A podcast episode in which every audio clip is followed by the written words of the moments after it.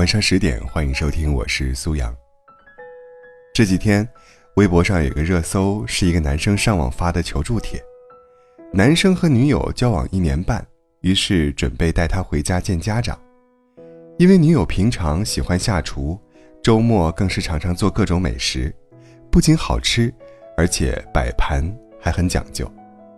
男生就琢磨了，现在会做饭的女生少，我要让她在我父母面前露一手。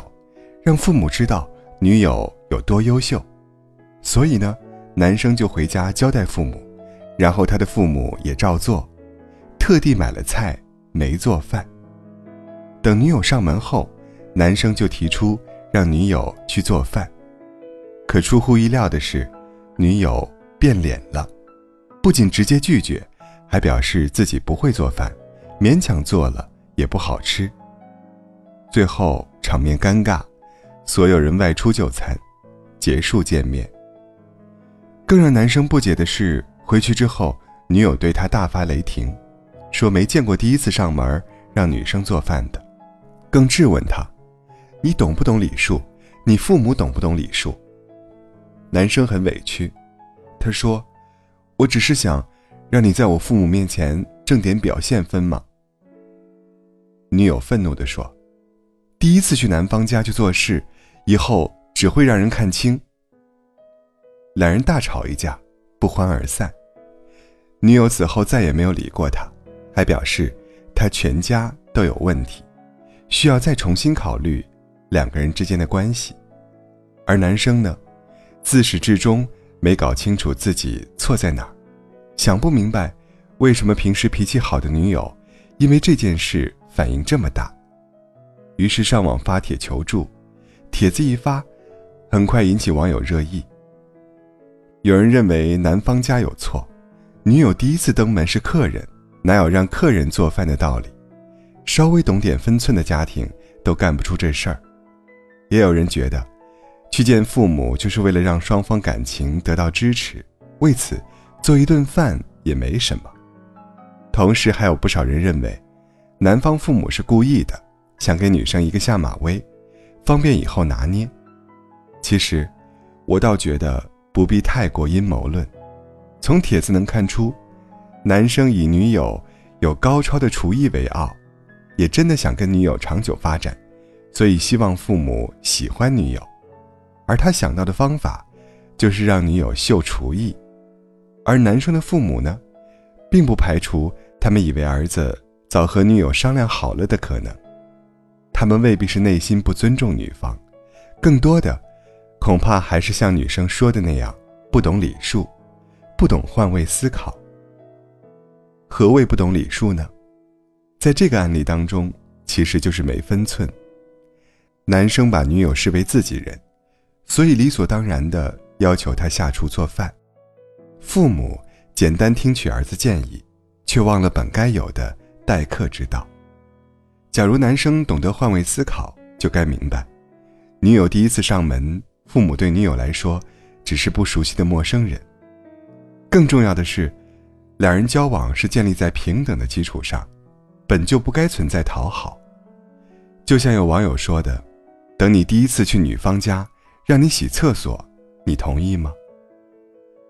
关系好，不是你肆无忌惮的理由。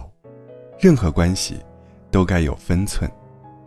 真正好的关系，应该是熟不逾矩。之前网上有一个视频，一个博主要回老家，如果买车票，要花五百八十块钱，但刚好碰上亲戚也回家，他就搭上了顺风车。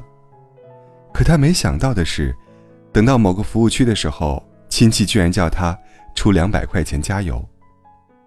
当时他拿出了钱，可他越想越不舒服。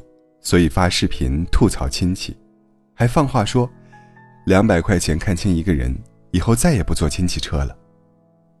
可让他没想到的是，几乎没人支持他，很多人甚至说他是白眼狼。于是他又挑了一条留言回复：“空车也是回去，既然是亲戚，多载一个也无妨吧。如果不是亲戚，我给八百都乐意。”言下之意。亲戚带他回家是本分，满腹牢骚下，他从没想过，亲戚帮忙省的三百八十块钱，已经是很大的情分了。为什么总有人对外人宽容，却对亲近的人严苛呢？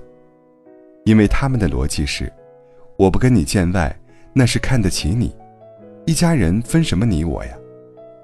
试想一下，如果前面的男生邀请的是懂厨艺的朋友上门，会让人家做饭吗？如果后面的博主坐的不是亲戚的车，好意思全程免费享受接送服务吗？多少人习惯了把亲近的人归为自己人，却忽略了任何关系都需要经营。这个世界上没有那么多理应如此。不把自己当外人，没有界限的索取，最后只会变成各自走散。知乎上有一个话题：你为什么和曾经最好的朋友渐行渐远？浏览完近百个回答，发现很多曾经的挚友。疏远都源自小事，而这些小事，大多和靠得太近、失去了分寸有关。就如曾经情同手足的宋丹丹、倪萍，也是因为一件小事，导致两人断交二十年。二十年前，宋丹丹参加一场聚会，去的晚了点儿，到场后发现倪萍也在。宋丹丹很高兴地看到好朋友，赶忙上前打招呼，还对大家说。这是我最好的朋友，结果倪萍却来了一句：“我认识你吗？谁是你最好的朋友？”倪萍自以为的玩笑话，却伤到了宋丹丹的自尊。再见面，已是二十年后，倪萍委屈地说：“我觉得我们俩是世界上最好的朋友，但你一直就没有理我，然后你还说我惹过你，你就要冤死我。”宋丹丹也说了心里话，她说：“我当时知道这百分之百是一句玩笑话，可是这个玩笑一点都不逗。一个玩笑，让曾经一起携手走过风风雨雨的两个人彻底分道扬镳。看似无理，但这恰恰是最真实的人际关系。多少本不该犯的错误，都是出自关系好。因为关系好，所以说话肆无忌惮。”因为关系好，所以随意干涉对方生活；因为关系好，所以忘了体谅。殊不知，再好的关系，都会毁于理所当然。三毛曾说：“朋友再亲密，分寸不可差失，不然反生隔离。”无论什么关系，双方懂得遵守该有的界限，坚持该有的原则，才能长久保鲜。在心理学上有一个概念叫做心理边界，这是我们围绕自我画的一个圈，圈内是内在世界，圈外是外部世界。一个人如果没有清晰健康的心理边界，不仅自己容易受伤受苦，也更容易让别人受伤受苦。比如有些关系亲近的人，总想着改变对方，或者对方能主动为自己改变，一旦改变了，他们就开心。一旦没改变，他们就抱怨，这就是心理边界不明确。当心理边界不清晰时，就容易越界。有时候是我们走出去，有时候是别人走进来。那我们该如何让心理边界更清晰、更健康呢？首先是尊重自身心理边界。有清晰心理边界的人，知道自己的能力圈。能清晰地了解自身的局限性，要在什么位置适可而止，设定坚持自身的心理边界，既要懂得拒绝，也要注意不能把自己的掌控区投射到所有外空间。比如，觉得事情应该是这样，别人应该这么想，而自己应该能控制自己范围内的所有事，这都是完美主义者过度自恋的表现。第二。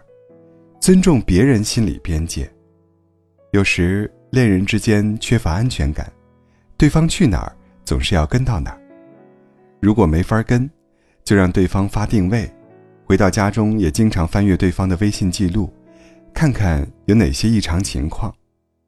这种不尊重他人心理边界的行为，反而更容易导致关系破裂。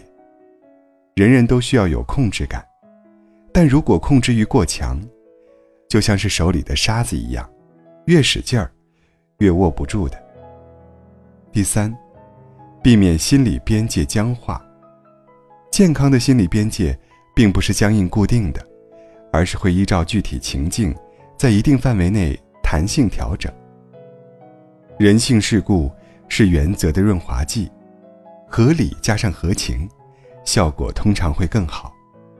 尤其是亲密关系之间，恰当柔软的心理边界，对于感情增进而言不可缺少。孟非曾说：“做主持人也好，做人也罢。”我都愿意和那种懂得分寸的人打交道，所以，希望你我都能够学会当一个不逾矩、不过界、懂分寸的人。